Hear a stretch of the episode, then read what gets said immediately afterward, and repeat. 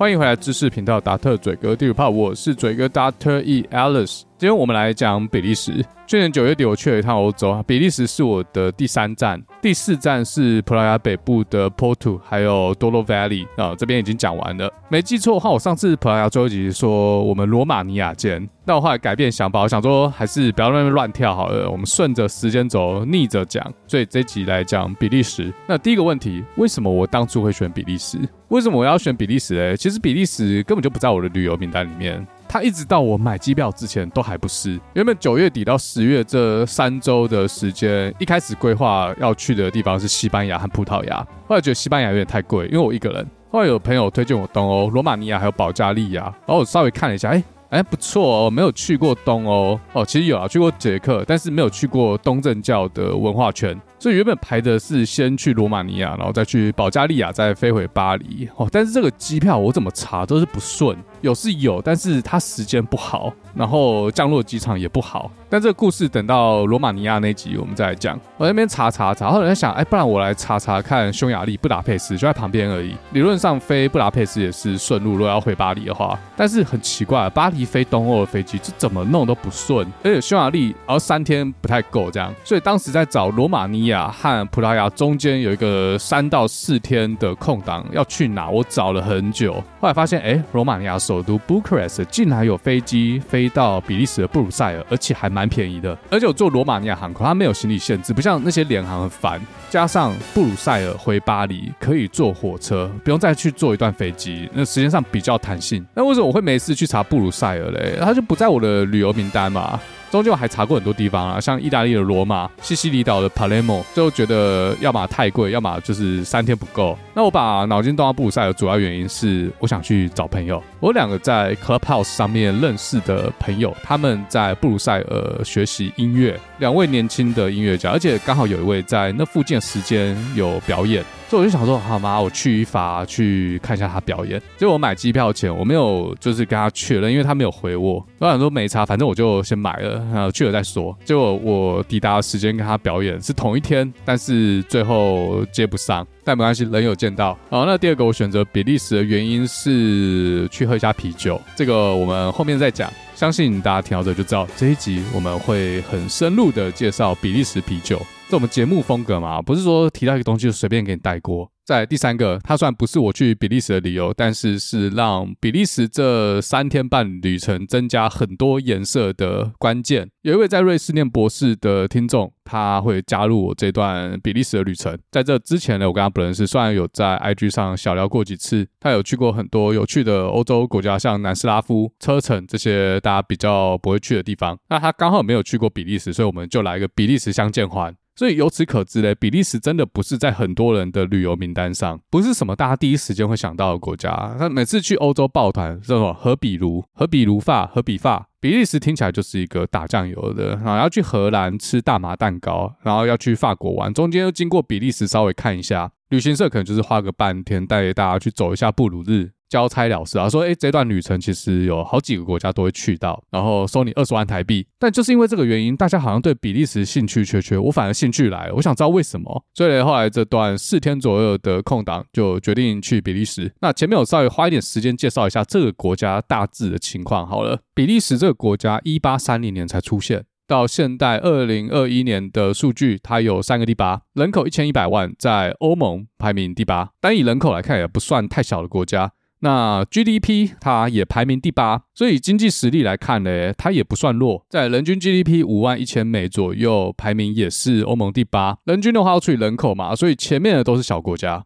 它人均比欧盟的两个双箭头德国和法国稍微高一点，但这两个国家是总 GDP 排名的第一和第二。好，那这三个是认识一个国家最重要的三个数字。再来，比利时还有一个很特殊的地位，它是欧盟和北大西洋公约组织的创始成员国之一。哎，我不知道大家有没有听出它特别的所在？哎，这么一个小国，它为什么是欧盟和 NATO 的创始成员国？这就要讲到比利时的历史。不过我们历史放在下集。总之呢，比利时这么一个小地方，它是一个政治、宗教、文化、语言极其复杂的地方。南边接的是法国，东北边接的是德国，欧陆的两大强权。再来最北边接的是低地国荷兰，东南边还接了一个小公国卢森堡。除了陆地上的邻国之外呢，它西面北海出去就是大英帝国。由此可知，它简直就是夹在欧洲列强的正中心。这边我就不继续延伸了。但如果你是我频道的长期听众，你应该会有自己一些想法。未听先猜，为什么比利时会是 NATO 的创始成员国？答案会在下一集用历史脉络的方式给大家解答。那所以因为地缘的关系呢，比利时有三个官方语言：德语、法语和荷兰语。其实不能说是荷兰语啊，它叫做 Flemish，是一种接近荷兰语的地方方言。讲荷兰语的人口大概是占百分之六十，然后法语是百分之四十，德语就非常小众了。以地理上来看，讲 Flemish 的人口大多数集中在北部。就是接壤荷兰那一侧，那讲法语的大多数是在南部，所以比利时是一个联邦制的国家。北部的荷语区叫做法兰德斯，那南部的法语区叫做瓦隆尼亚。他们各自在比利时的下议院有八十七席和六十三席。为什么荷兰语是八十七席，不能再高嘞？因为刚好就是六十 percent 的人口。那宗教的话，主要是信奉天主教。有七十五趴的人口信奉天主教，但是其中只有十趴人会固定上教堂，算是一个宗教已经世俗化的国家。那这边又是另外一个线索了，天主教。如果大家听过，呃，之前有一集在讲女巫审判，有提到路德教派、克文教派这些所谓的基督教新教，新教的主要范围就在现在的德国和荷兰这个区域，也就是说，这个地方它是中世纪末文艺复兴初期新旧教冲突的区域。好，线索就给到这，大家自己猜。那比利时这个国家，一八三零年才正式成立。好，那再来讲几个比利时比较著名的事件。第一个，在欧洲列强殖民帝国时期呢，比利时这么一个小国，在十九世纪末，它也掺了一脚。在一八八四年到一八八五年的柏林西非会议上面呢，列强瓜分了西非，比利时分到了现在的刚果民主共和国，当时叫做比属刚果。其实准确的说，呃，不是比利时政府分到了刚果，而是比利时的国王利奥波德二世取得了比属刚果，所以刚果是他的私人领地、私人财产。利奥波德二世在比利时算是一个明君，他推动了很多法律，帮助了比利时现代化。同时，在他在位期间，比利时保持了中立，没有被其他附近的列强并吞。所以，对比利时国内的人民来说嘞，他好棒棒；但是对刚果人民来说呢，他变成一位杀人魔。刚果这个国家目前拥有全世界钻石三十 percent 的产量。大家没看过也有听过里奥纳多皮卡丘演的血钻石。所谓的血钻石和红橡胶由来，就是来自于当时比利时国王利奥波德二世对刚果人民施行的残暴统治。他利用军事优势来迫使刚果的人民去从事挖取钻石还有种植橡胶的这些劳力活。比如说，他会威胁一名刚果男性，如果不照做的话，就会把他的妻子或者是子女的手脚砍断，直接在他面前剁给他看。那在他统治刚果的期间呢，死亡人数预估是一百万到一千五百万啊，这个 range 有点大。因为后来这位国王他把证据文件都湮灭掉，然后也不承认，所以没有一个很确切的数字。好，那这是第一个，这离我们现在已经有点久了，但是刚果民主共和国直到今日还承受着苦难。刚果它不是只有钻石而已，它还拥有了各种稀有矿物，比如说半导体要用的碳，它就占了全世界产量的六十七趴；电动车要用的钴镍，刚果有很丰富的产量。很多矿区，尤其是刚果东北边接壤乌干达，不是瓦干达哈，乌干达和卢安达的这个区域，现在在面临内战，还有很多地方冲突。即便是南方政治比较平稳的区域，当地的挖矿工人一样是过着血汗生活。科技巨头像苹果、Intel 的确是有立一些准则，避免使用这种血矿物，因为西方世界不去挖，自然会有别的势力去接手，就只是惯老板换人做而已。那现在是谁在挖嘞？当然就中国嘛。所以虽然大家现在比较少听到血钻石了，那它没有消失，它只是变成写手机、写电车。刚果人民一样是新一届世界长拳竞赛底下的牺牲品。那第二个，大家可能看过一部电影，叫做《卢安达大饭店》。卢安达大屠杀发生在一九九四年的四月七号到七月十五号，持续了大概三个月，距离现在不过才三十年。大多数的听众都已经出生了。预估的死亡人数大概是五十万人到一百万人。这场大屠杀的导火线主要是来自于卢安达的一位总统在归国的飞机上，这台飞机被飞弹击坠之后，总统罹难。这位总统他是胡图族。卢安达主要有两个民族，一个是刚刚讲的胡图族，另外一个叫做图西族。胡图族占了百分之八十左右的人口，那图西族只占十八趴。但是这十八趴，因为当时比利时的殖民政策，它有比较高的政治地位，所以它统治了剩下的八十趴左右的胡图族。比利时结束了殖民统治之后呢，哇，这十八趴的图西族凉了，为什么嘞？这是欧洲殖民统治一个惯用手法，它会在殖民地制造对立，分而治之。这个我们在海地有稍微提到过，啊，讲墨西哥那集也有提到过，手法都差不多，主要就是去让少数民族统治多数民族。少数民族它人口关系，它政权不会稳，它政权要稳定，就是要靠殖民母国的金援或者武力援助。所以殖民地的种族之间，他们会互相消耗，这就可以降低殖民母国的统治成本。那卢安达也是一样的剧本，结果比利时撤退之后呢嘞。哇，这些图西族则变成少数人口，所以选举选不赢啊。结果这个飞机失事事件，胡图族认为这个飞弹是图西族打的，很多胡图族的地方领袖就开始在广播里面号召，要叫图西族负责把他们杀光。中间具体到底发生什么事呢？大家自己去看卢安达大饭店，我这边就不爆雷了。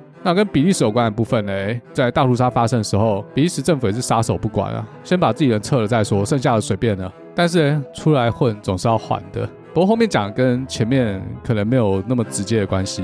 在二零一四年的时候呢，伊朗、伊拉克和叙利亚中间这块地方出现了一个组织，叫做 ISIS。这个大家自己去听我的土耳其三部曲的第二部，ISIS 出现的原因非常复杂，大家自己去听。听了那一集叙利亚、土耳其还有库德族问题，大家可以全破，也不能说全破了，它也在发生中哦。但这跟远在天边的比利时有什么关系嘞？比利时当时被称为是 Jihad 圣战士的意识形态温床，或者是欧洲圣战士的招募中心。大家应该知道，ISIS 的圣战士不是所有人都来自于中东，很多人是已经住在欧洲，而且受过高等教育的穆斯林，甚至有些。更不是穆斯林。有一项统计，在二零一五年一月的时候嘞，比利时估计有四百四十人前往叙利亚和伊拉克。这些人可能就是 ISIS 在海外募集的圣战士。在时间推进到二零一五年的十一月十三号，当时我在实验室写扣，忽然世界头条打出来“巴黎恐攻”，这大家相信应该都还记得。当时的 IG 还没有这么红，大部分人应该都还是用 Facebook。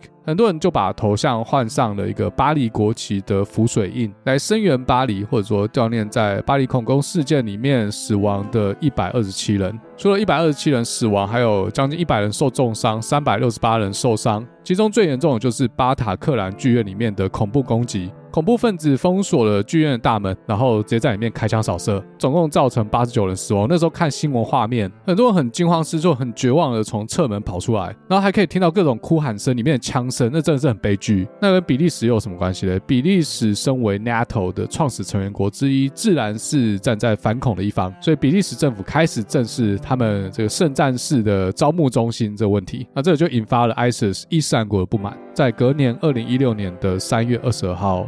比利时的首都布鲁塞尔，它机场遭遇了恐怖攻击。在布鲁塞尔国际机场的大厅发生了两次的爆炸，总共有十一人罹难。接着呢，在布鲁塞尔的欧盟总部附近有一个地铁站发生了第三次的爆炸，当时的炸弹是被布置在其中一节车厢内。这场爆炸造成了二十人死亡。最后策划这个恐攻的嫌犯在布鲁塞尔南边有一区叫做 Forest，跟当地的警方交火之后被逮捕。我当时从罗马尼亚飞到布鲁塞尔，就是在布鲁塞国际机场起降。布鲁塞尔机场它不算大，然后说。新也还好，就新旧交融啊，有新的有旧的。一般从机场要到布鲁塞尔市区，就坐他们的火车，大概三十分钟就到了，因为蛮近的。我下飞机出关之后，就跟着人流走，跟着大家去坐火车，就到了买票的地方，我去使用那个机器。干，没有英文呢，我看不懂哎。我要坐到布鲁塞尔的南站，它机器写的是荷兰，我都看不懂，不会买。后来我就请人家帮我买，我说我要去南站，我讲英文，那那个人就帮我买张票，也不贵啊，我忘了多少钱，大概就是十欧上下。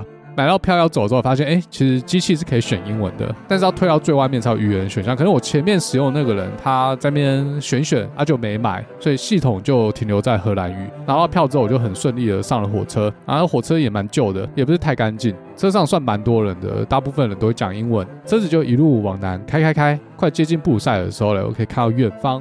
布鲁塞尔的原子球塔，它算是这座城市的其中一个地标，是布鲁塞尔一九五八年世博会的建筑物。我就在火车上远远看到，然后后来我也没去看，没有时间，然后也没什么兴趣。好，那我在车上面对一个困难，就是布鲁塞尔其实有三站：北站、中央车站还有南站。我住的地方应该是南站，但是我没有看到南站，我只看到北站。法文我稍微看得懂，叫 North。如果用英文念的话，叫做 Nord。这个 North 很像，所以这应该没问题。中站的话叫做 Central，这大家都知道，也看得懂。结果呢，啊，南站怎么不见了？我没有看到南站啊，我没有看到 Sud。我的票上面打的是 Midi，M I D I。我想说这沙小，Midi 是沙小，这是我要去的地方吗？但是我票就买到这，我也只能在这边下车，搭配 Google Map，哦，一看没错，这是我要去的地方，它就是南站。这是为什么南站叫做 Midi？来自瑞士的这位听众宏伟在跟我会合之后给了我一个答案，因为 Midi 是中午的意思，中午的时候太阳会在南方，所以他们就使用了 Midi，叫做南站。这非常的靠北。当天我从布克尔斯出发的飞机已经 delay 两个小时，所以我也迟到了两个小时才到布鲁塞尔。我们就约好，我先去放东西，之后会合一起吃饭。那我到南站之后嘞，我走出南站，我警戒心就来了。如果你曾经在西方国家的大城市，不管是欧洲还是美国住过一段时间，你大概可以培养出一个雷达，就这区安不安全？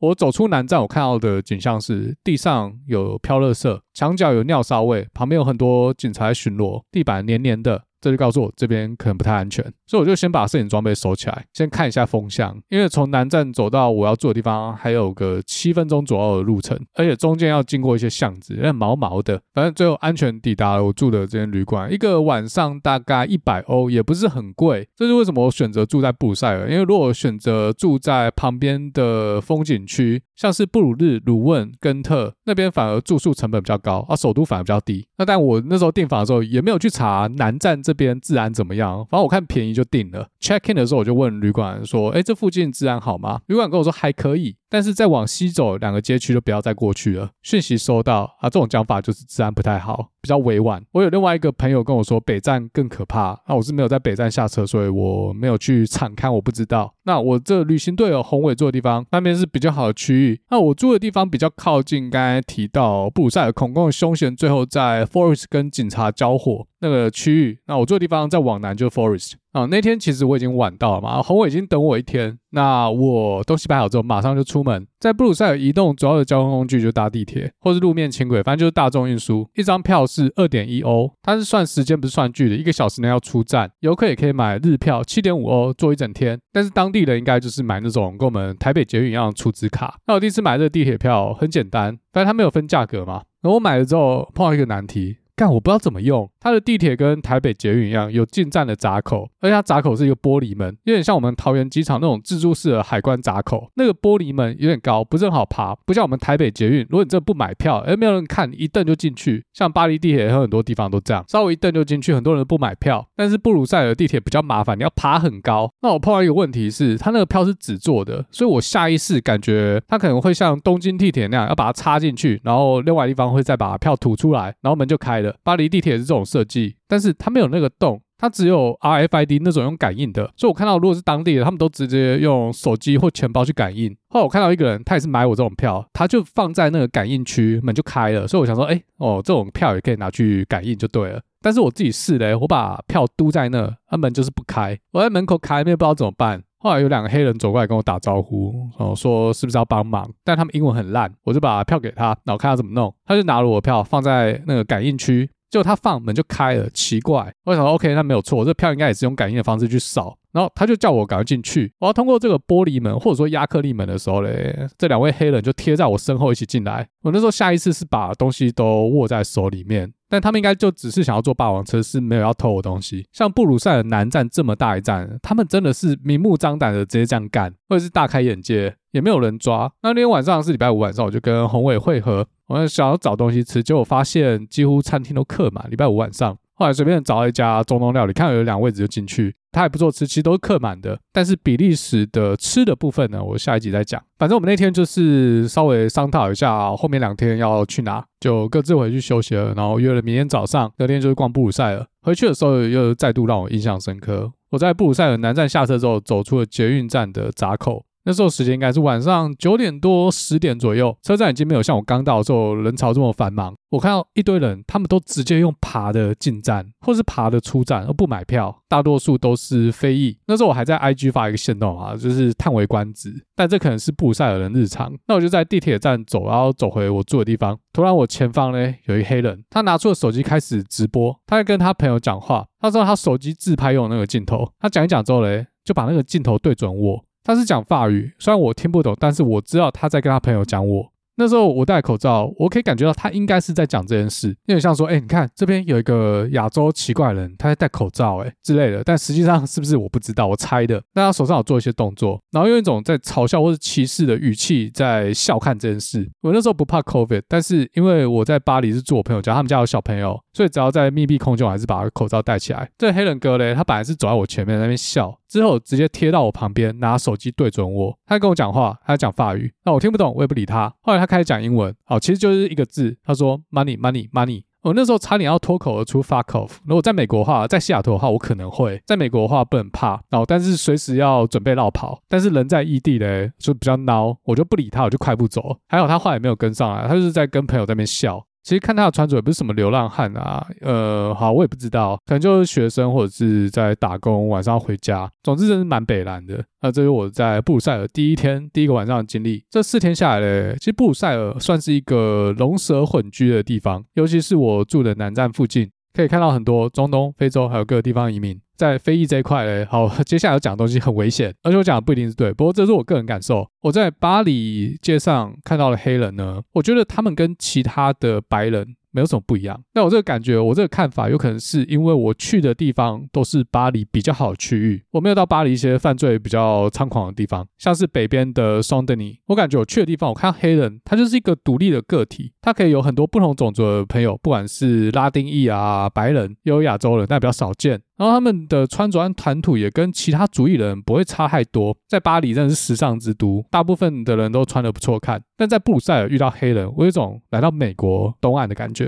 因为他们是一群一群，然后他们的行为举止都跟当地的白人不太一样，穿着也不太一样。有他们自己一套的那种穿着，比如说你可以想象出嘻哈的那种感觉，这怎么讲呢？就衣服不太合身啊，就是裤子很大，衣服很大，所以可以感觉到他们的文化跟其他的族裔文化是有一段距离，就自成一个没那么融入。然后他们看观光客的眼神，还有一些举止也是不太一样，这个很难具体的讲。我们要歧视特殊种族，但是以我自己在美国的经验，也包括我在西雅图的经验。就是一些被骚扰或者很不舒服的经验，大多数都黑了。我只能这样讲，这是我个人经历，然后也是一个 fact。但我没有说黑人就一定怎么样。我有黑人同事，我有黑人的朋友，他们人都超好。讲到这边是不是很危险？关于非裔在学术界的故事也有很多，这节目上就不方便讲。那我是觉得比利时对于移民的政策可能跟法国政府不太一样啊，他们可能没有这么要求这些外来的移民要融入，不管是北方的荷语区的文化，还是南方法语区的文化。那这些外来移民可能都有他们自己的小圈圈，所以也会不会是因为这个原因呢？布鲁塞尔就成为圣战士的招募中心。因为可能很多移民到这个地方，还是用他们原本以前的价值观或者是文化继续生活，一个比较封闭的社交圈。好，那布鲁塞尔我们排了一天，就是到达了隔天。布鲁塞尔其实不是一个观光重镇，一般会去比利时都是去布鲁日。作为一个观光客到布鲁塞尔会去的地方，主要就是它的老城区，也不大，就小小一块。老城区以外的建筑物很多都还蛮现代的，不像巴黎。那布鲁塞尔的老城区其实就一个广场。广场周边的建筑物大概是建于十七世纪末，最重要最大的那一栋建筑物是布鲁塞尔的市政厅。这个广场它比较特殊的是，这些十七世纪末的建筑物立面走的是哥德式风格，线条细致又复杂，而且一些局部的雕刻会刷上金漆。那整排建筑物看过去金光闪闪，这就是布鲁塞尔大广场。那其中一位听众有收到 这个广场的明信片，你可以再拿出来看一下。这位听众收完明信片之后呢，他女儿看到就跟爸爸说，这是哪里，他以后长大之后也要去。我都不知道我的节目居然适合合家观赏、合家聆听，这真的适合吗？总之，如果美眉听到这集的话，布鲁塞尔还有一个很棒的东西叫做巧克力。我不知道台湾有没有卖比利时巧克力，诶，有的话赶快卢爸爸去买一盒，边听边吃。小朋友吃巧克力啊，爸爸喝比利时啤酒。那这个大广场除了那个很气派的市政厅之外，还有一栋建筑物可以进去参观，它叫做圣血大教堂。其实那时候我们是没有做功课，我们就跟着人潮进去，发现这间教堂它其实蛮特别的。它是一间建于十二世纪的小教堂，里面的雕刻和艺术品画作美轮美奂。但这还好，意大利很多地方都比这个屌。它这个小教堂主要的梗是说，它收藏了一个小瓶子，这个小瓶子里面装了一块布。布上沾了耶稣的血。我那时候进去的时候，他刚好有展示这个小瓶子，每个人可以轮流去看一下这个圣物长什么样子。相传耶稣被钉上十字架之后嘞，Joseph 拿了一块布擦掉了耶稣基督身上的血，那这块布就是蜡块布。后来十字军第二次东征，耶路撒冷国王把这个圣物交给了他的妹夫。也就是法兰德斯伯爵，那这位伯爵就把圣物带回了法兰德斯地区，或是准确的说带回了布鲁日。那、后来这东西怎么跑到布鲁塞尔，我就不知道了。不过这圣物到底是真是假，我也不知道。我是说展示出来的这个东西，它可能教堂真的有这块布，但是它展示出来的这块布不一定是真的。好，我乱讲，我真的不知道。但大家知道之前烧掉的那个巴黎圣母院。它有一个很屌的圣物，比这个什么沾了耶稣血的布屌太多了。它是耶稣头上那个用荆棘做成的皇冠。二零二二年有一部电影叫做《Notre Dame on Fire》，讲的就是当时圣母院失火的时候，他们怎么去抢救这个生物，其他东西都不重要。但是耶稣头上的荆棘皇冠绝对不能烧掉。那后来发现那个展示给大家看的是假的，真的皇冠他其实不给人家看，所以他们第一次去抢救的时候救出来是假的。不知道的人就很高兴，觉得没事，天主保佑。就知道人想说干不对啊，真的还在里面，又冲进去要把它救出来啊，剩下你们自己看。好，那布鲁塞尔除了它这个大广场之外嘞，游客一定会去看的一个东西叫做尿尿小童。那个小童，它是一个雕像，就是一个小男孩在那边撒尿。那时候礼拜六，那个雕像在一条巷子里面很窄，前面全部都是游客。这个尿尿小童的雕像，它很小一尊，就五十五公分高而已。有些人会把它这个尿尿小童喷水池当成是许愿池。那布鲁塞尔的老城区，除了这个尿尿小男童之外，其实还有一尊是尿尿女童。它的位置比较隐秘，我是没有找到，我也没有去找，反正就没看到。啊，这个尿尿小男童呢，我也没有特别去找，反正就经过就看到了。它的位置算是游客如果在老城区走一定会经过的地方。旁边还有几家很有名的海鲜餐厅和比利时松饼店，但我跟宏伟都没有吃，我们就是经过看看而已。因为实在是太多人大排长龙，要排队要吃很浪费时间。好，那以上就是布鲁塞尔最主要的观光景点，再加上最前面讲的那什么原子塔。我记得应该有张明信片是尿尿小童的，我忘了是哪一个听众收到。反正那时候有跟我讨明信片的听众，我所有人都有寄，一个都没有漏掉。那如果你到现在没有收到，那可能就是寄丢了，我也没办法。好，那这就是老城区周边的观光，有很多餐厅，有很多吃的东西，还有那种卖 CBD 软糖店。如果从台湾过去玩的话，可以尝试看看，不一定要到荷兰。哦，有一个忘了讲，在大广场有一个博物馆，布鲁塞尔的酿酒博物馆，可以不用进去，因为里面超烂，门票很便宜，就只有五欧。那里面几乎没什么好看，进去然后坐在那边看一个纪录短片，就这样。主要是出来之后可以凭这个票去换一杯啤酒，等于说就是用五欧去换一杯啤酒一支，好像有两种可以选，所以我跟宏伟就一人选一种，然后大家就交换喝喝看。去布鲁塞尔，我觉得啦，就是要看什么观光景点，那跟其他地方比起来，真的是太 low 了。去布鲁塞尔要干嘛？就是喝啤酒，喝啤酒就对了。在布鲁塞尔的街上有非常多的酒吧，或甚至是咖啡店，里面都有卖啤酒。像我朋友推荐我一家叫做 Delirium Cafe，据说里面有两千多种啤酒可以选，这数量真的是蛮扯，两千多种，这库存怎么做？那我跟宏伟在比利时的这几天呢，几乎每天都在喝啤酒，反正是计划要去这种专门的酒吧或者咖啡店去点那种一排一排十支，从最淡的喝到 IPA，但后来我们没去，有点可惜。不过主要是因为我们几乎真的是每天喝太多了，然后那个周末其实他在飘雨，礼拜六晚上跟嗯，就是我前面说在念音乐的。一个 Clubhouse 上面认识的朋友，我们约了要去喝酸啤酒。它是一个酸啤酒活动，好像一个人才大概快三十欧左右的门票，然后可以不知道喝几支，我忘了，四支还五支还六支。反正很多，我已经记不起来了。因为如果你看一个人六支，我们三个人去，总共有十八支可以喝。礼拜六布鲁塞尔飘着小雨，然后我们抢到的位置是在室外，虽然说有遮雨棚，但是那个雨还是会飘进来。喝到后来我在那边发抖，之后雨还越下越大。活动结束之后淋雨走回家，所以后面几天好像不能再喝了，再喝下去会感冒，因为已经有点那种 feel。不过这个活动我觉得蛮有趣的，因为这是我第一次喝一种啤酒，叫做 Lambic，它又叫做酸啤酒。我不是很爱，但宏伟和世文都觉得还不错。其实我一直以来都没有太喜欢喝啤酒。我就在想为什么？我觉得第一个最主要原因是我不喜欢吃苦，因为啤酒多多少少有点苦，就算是拉格也是有点苦味。大家好，最近在史塔克实验室跟荒唐小酒杯共的 Cheryl 也讲了一集酒嘛。Cheryl 也提到说，小时候喝爸爸的酒觉得很苦很难喝，就是说什么烂饮料，为什么会有人喜欢喝这种东西？但是长大之后嘞，发现人生比酒还苦。我在想，我不喜欢啤酒，是不是因为当时刚满十八岁，第一次喝酒就是喝啤酒？小朋友都喜欢装大人，就买啤酒来喝。想知道为什么大人都要喝啤酒？就发现啤酒也不好喝。那时候可能就是买什么台啤之类的，反正就不懂。到底啤酒好喝在哪？后来有一次硕士毕业，而且实验，学长就会来敬酒。与其说是敬酒，不如说是灌酒。身为学弟，学酒要敬酒就要喝，喝喝喝啊！因为啤酒很多气嘛，就开始吐，胃很不舒服，很胀。所以我一直就是不明白啤酒到底好喝在哪。直到后来我不知道在哪里喝到了比利时的金浪啤酒，我就觉得哎。诶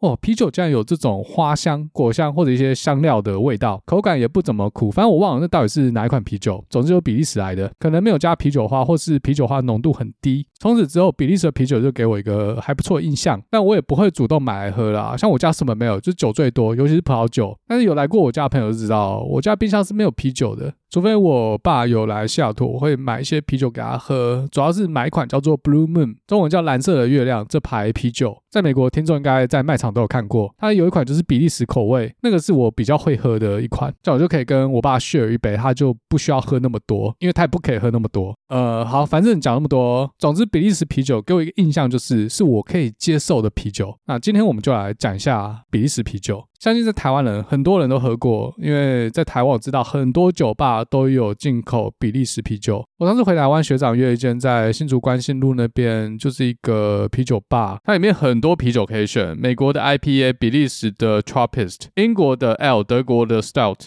反正太多了，也有一些台湾的。那啤酒的单品价格没有葡萄酒这么贵，但是摄取的量很大，所以这个摊下来好像也差不多。好，那啤酒算是一个历史悠久的酒精饮料，因为它制作方式蛮简单的，制作的原料到处都可以种植。其实如果你有设备的话，然后做啤酒家里自己就可以做。以前我还在学校念博班的时候，我们电机系有一个教授。他每年固定某时候，我有忘记了，大概就三四月会发信给所有师生要干嘛嘞？他邀请大家一起去他家做啤酒。我是没有真的去过啊，但是我在亚马逊搜寻一下，诶，做这个自酿啤酒设备大概是哪些？我看起来七八百块就有了。我说的是美金啊，七八百块，但具体怎么操作我不知道。反正他就邀请学生一起 DIY 做啤酒，然后发酵完成之后嘞，就过几天，他可以自己带那种专门装啤酒的容器去取回自己亲手制作的啤酒。我相信取啤酒那一天会现场直接开趴，生啤酒直接喝起来。只是我都没有参加，妈的社交边缘人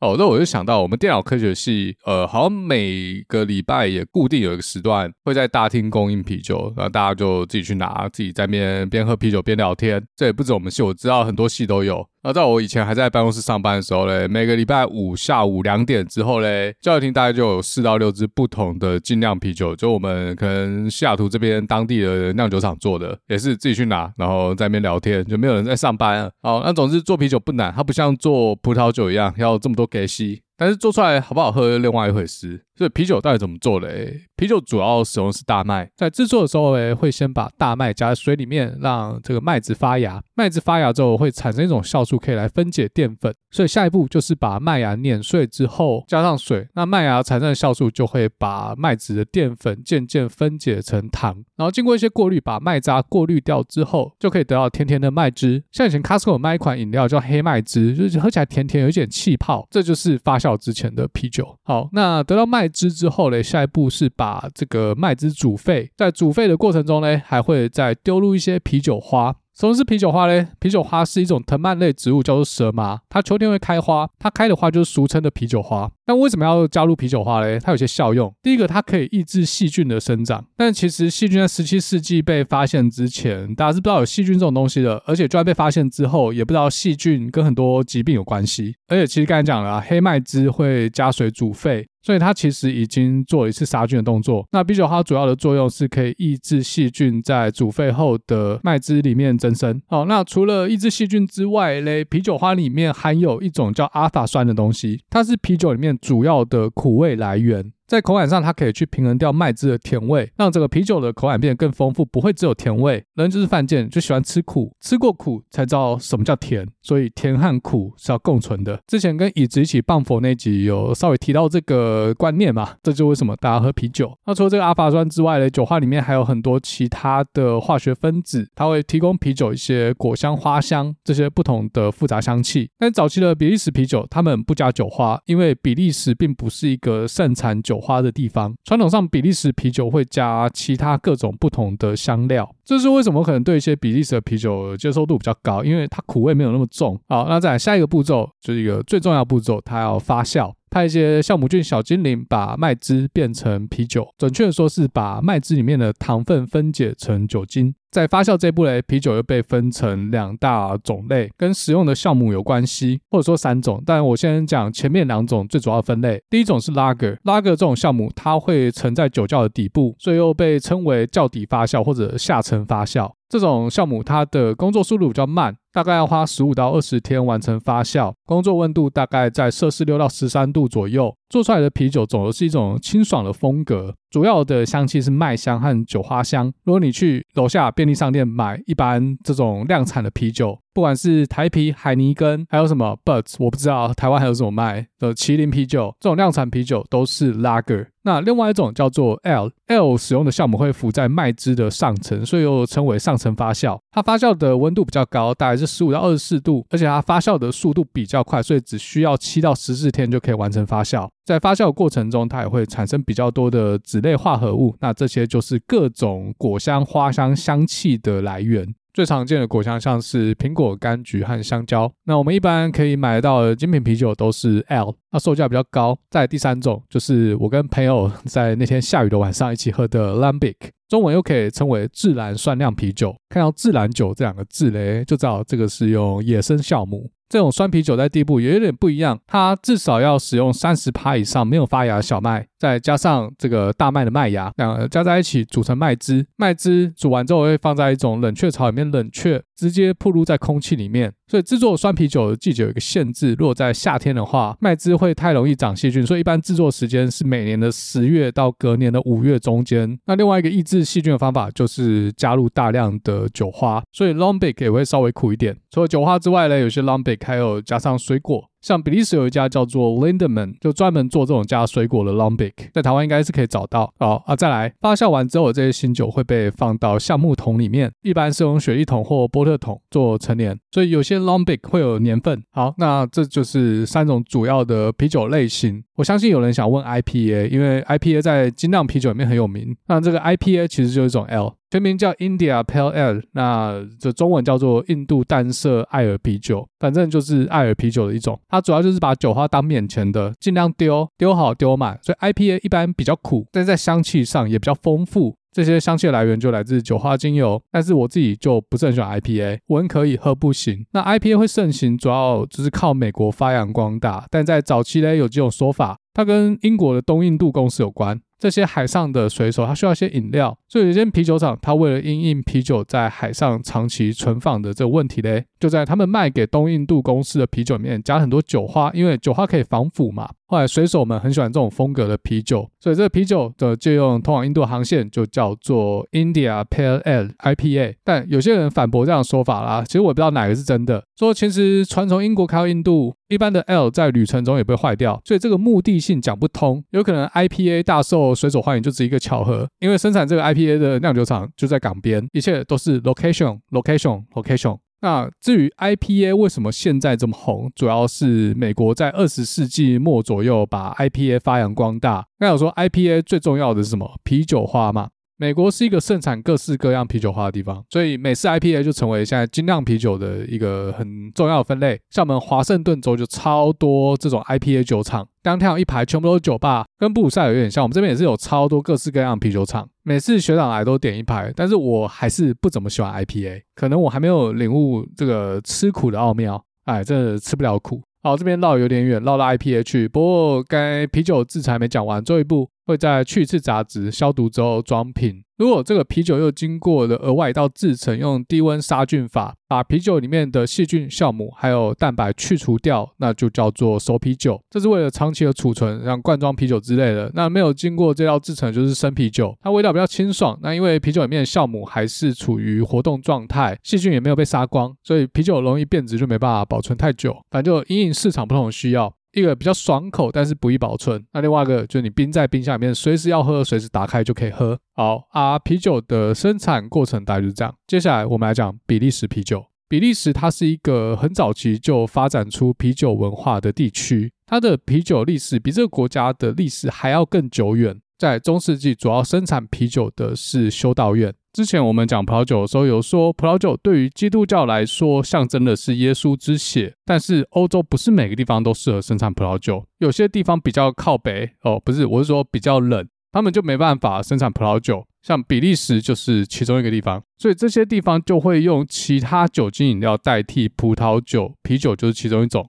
在中世纪的法兰德斯地区，就是现在比利时这块地方，修道院是主要的啤酒生产者。为了把荣光归给上帝，他们也会不断精进啤酒生产技术，一步一步去追求卓越。在当时法兰德斯地区，最主要的教会叫做西笃会。这个名词有听过我讲葡萄酒的听众应该听过。西笃会同时也是中世纪布根地很重要的葡萄酒生产者。像福旧村的历史名园 Clos de f u j o 就可以追溯到十二世纪初，当时在这边修行的西毒会僧侣。那搬到法兰德斯也是类似的概念，只是他们生产的是啤酒。除了献给上帝之外嘞，啤酒还有另外一个功用。在细菌被证实会导致各种疾病之前呢，古人并不知道细菌的存在，也不知道如何杀菌。他们可能喝了一些受过污染的水，就 Chucky 啊。但他们喝了啤酒之后，来发现喝啤酒不会生病，因为如果大家还记得的话，啤酒其中一个生产过程是要把麦汁煮沸。这个做法当时目的不是为了灭菌，但就这么刚好消灭了麦汁中的细菌。所以在当时的法兰德斯地区，尤其是那些没有干净饮用水地区，啤酒是一个安全的摄取水分的来源，简直就是被上帝赐福过的饮料。这就导致了啤酒在法兰德斯地区的蓬勃发展。好，那如果你有去一些精酿啤酒店喝过比利时啤酒的话，最经典的就是所谓的修道院啤酒 （Trappist）。这种啤酒也是最早可以追溯到十一世纪的西笃会。当时这些西笃会的修士和修女被人家称为是 Trappist，反正他们就是和尚啦。至今过了几百年，这些修道院不断的精进。到十八世纪末，法国发生大革命，这个我们好几集的内容都跟法国大革命有点关系。如果大家记得的话，在大革命之后，法国贵族的财产被充公。那除了贵族之外呢，还有一个特权团体，也就是教会，他们的财产也被收归国有化。啊，西笃会就是其中一个受影响的教会。我们在讲布根地葡萄酒的时候，曾经提过。很多特级园这些历史名园，以前不是教会财产，就是贵族的财产。要直到法国大革命之后嘞，才由法国政府释出给民间去购买。那在法国北部的西笃会修士哦，在大革命之后，很多就逃到了比利时，把 Trappist 教派和他们酿造啤酒技术传递到北方的法兰德斯地区。在法兰德斯地区的这些 Trappist 修士。他们很多就以酿造啤酒来当成重要的收入来源，那这种所谓的传统修道院啤酒就一直流传至今。所谓古法酿造，这种修道院风格的啤酒后来大受欢迎，所以有很多民间的啤酒厂也开始制作或者说模仿修道院风格的啤酒。所以到了一九九七年呢，有八家正统的 Trappist 修道院，为了避免他们的商标。或者说，呃，这个 Trappist 的名称被滥用，他们就成立了一个联盟，叫做 ITA，变成像 Trademark 或者说认证，只有生产流程合乎 IPA 规范的修道院才可以自称为 Trappist Beers，就是所谓的修道院啤酒。那有哪些规范呢？首先，第一个，啤酒必须要在修道院的围墙内或者是修道院附近制造。在，啤酒的生产方式必须是由僧侣来决定，不是说挂羊头卖狗肉，民间的啤酒厂寄生在修道院里面，用修道院的名义借壳上市，但实际上修道院里面的僧侣哦，修女、修士根本就不负责生产。那在第三点呢，销售啤酒所得到的利润必须要使用在修道院或者是慈善事业。还有一点就是说，它经营的方式必须要符合修道院的生活方式。这种就比较不清楚了，到底什么叫做符合修道院的生活方式？所以呢，只有得到 ITA 认证的西笃会教会，他们生产的啤酒才可以得到 ATP 的标章 （Authentic Trappist Product）。如果去买一瓶 Trappist 啤酒，就可以看到这个 ATP 的标章。没有标章的就不是 ITA 认证的修道院啤酒。根据我查到的资料嘞，原本只有八家嘛，刚刚有讲，那现在有二十家教会有这个 ITA 认证的标章。另外附带一提，这些有 ATP 标章的修道院，他们不只卖啤酒，他们还有卖一些有的没的东西。那修道院啤酒又可以细分成四种。你去买的时候，在瓶子上面除了看到 Trappist 之外嘞，你有时候还会在瓶子上面看到 Single、Double、Triple 和 Quad。Single 就不讲了，就一般的啤酒。Double 有时候会写成 Do Bad，就他用荷兰文写，反正应该看得懂是一样的东西。那这种啤酒中文叫双料啤酒，就是说它除了用大麦芽之外嘞，还加入了深色的小麦麦芽，这所谓的 double 嘛，双料双重满足。它颜色比较深，一般是棕色或黑色。双料啤酒会有很浓郁的果香，而除了果香之外嘞，用葡萄酒的术语嘞，它会有其他二级香气，要看它用什么酵母。就一些坚果类，像巧克力、榛果，还有一些香料味，它的口感偏甜，苦味比较低。那酒精浓度大概是六到八趴。好，那有双料就有三料，就是所谓的 triple 或者 triple。triple 就三倍 S。那一开始呢，triple 这种啤酒使用的是三倍麦芽，所以这种 triple 啤酒的酒精浓度会比一般的啤酒还要高。但是后来三料也可以延伸成使用三种不同的谷物、不同的剂量，或者是不同的啤酒花。对，那 triple 它是会加啤酒花的，所以它喝起来会比较苦，酒精浓度大概是七到十趴左右，比 double 要多一点。但 triple 啤酒的颜色要比 double 要浅。那第四种就是 quad 四料啤酒哦，不是给鸡吃的饲料，是四种不同的谷物、酒花或剂量，酒精浓度一般都超过十趴，酒的颜色通常是深褐色或咖啡色。色，但有一些走的是金黄色或琥珀色。好，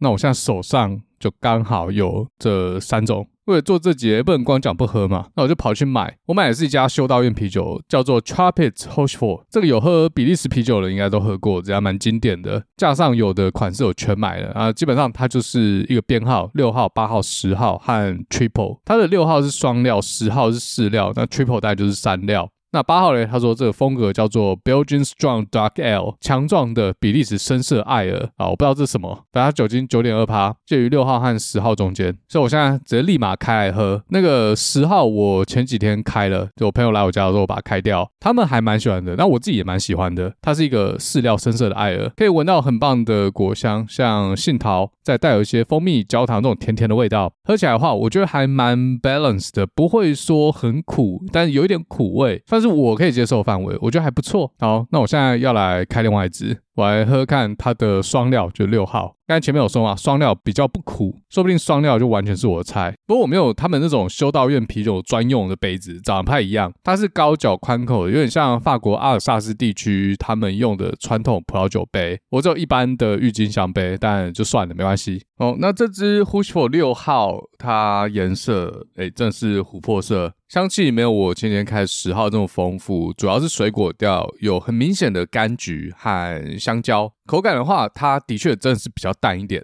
还是有一点点苦味，可是尾韵会带点回甘回甘的感觉。我觉得这支好像就接近我以前对比利时啤酒的一个初步的印象，果香丰沛，然后喝起来不怎么苦。好，那这个 h u s h f o r 六号它是双料啤酒。那上次开的十号，它香气就真的复杂很多，除了果香、花香之外，还有一些 spicy。两支我都觉得不错，但是有点难比较，因为它们的方向就是完全不一样。它们可能适合搭不同的餐，啊，单喝也不错。那这两支啤酒嘞，在美国西雅图的售价一支是六点九九，大概就七美，加税的话快八美。我有查到台湾的售价大概是一百五十块到一百七十块台币，所以其实卖的比我们这里还便宜。如果你有兴趣的话嘞，好像网络都买得到啊，或是我不知道哪里有卖。自己去搜一下家里附近有没有卖精品啤酒的地方。这个是修道院啤酒的一款经典，所以有卖比利时啤酒的地方应该是都有卖。那如果你有看我现动，在听这集 podcast 的时候，已经在手边准备好这支啤酒的话，就看你闻到味道跟我刚才描述的一不一样。好，那这是比利时最经典的修道院啤酒。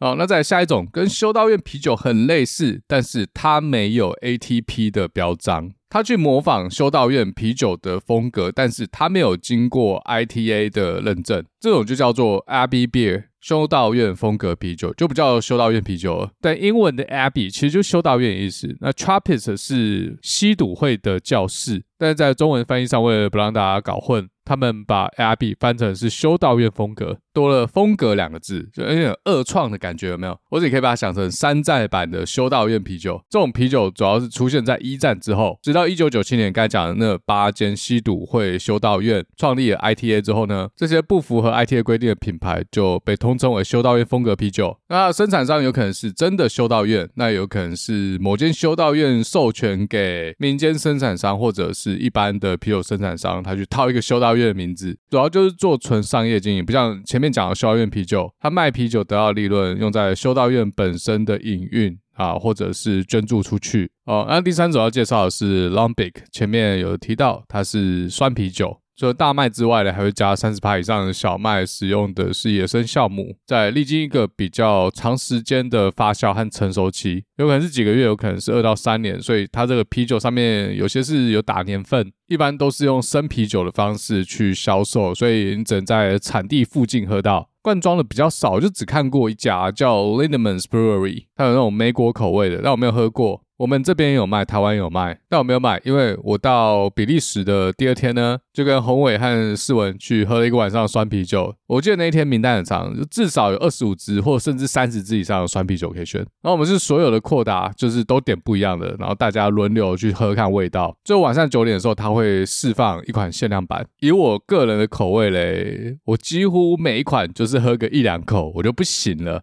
这真的不是我的菜。第一个，它很酸；第二个，它很苦。这是口感的部分，但香气的确是不错，有各种很奇妙的自然酒香味。呃，主要还是以果香调为主。反正我就是喝个 feel，喝个体验看看的感觉，然后最后都是世文和红尾把它喝光，所以我就找酸啤酒就不是我的菜。而且那时候大概是九月底，当天还下雨，我们坐在室外，雨又飘起来，风在那边吹，干他妈喝啤酒超冷，最后真的撑不住，因为实在又饿又冷，我们就离席。在附近找一间餐厅，它是卖中东料理，有各种烤肉，想说吃一吃，九点再回去喝那个特别限量版。这间餐厅真的是附近随便找，结果居然很好吃，然后它也不贵，我记得每个人就付了大概二十欧，可能还不到二十欧，十五到二十欧附近，然后还吃不完。不过吃的部分，我放在下一集。比利时的食物，我原本去之前是没有多大期待啦。我知道还不错，但是不像意大利、法国、葡萄牙、西班牙这些传统上就美食文化输出的国家。比利时我知道它啤酒不错，那有他们当地的一些经典菜。但我没有想到在比利时随便找一间餐厅，好像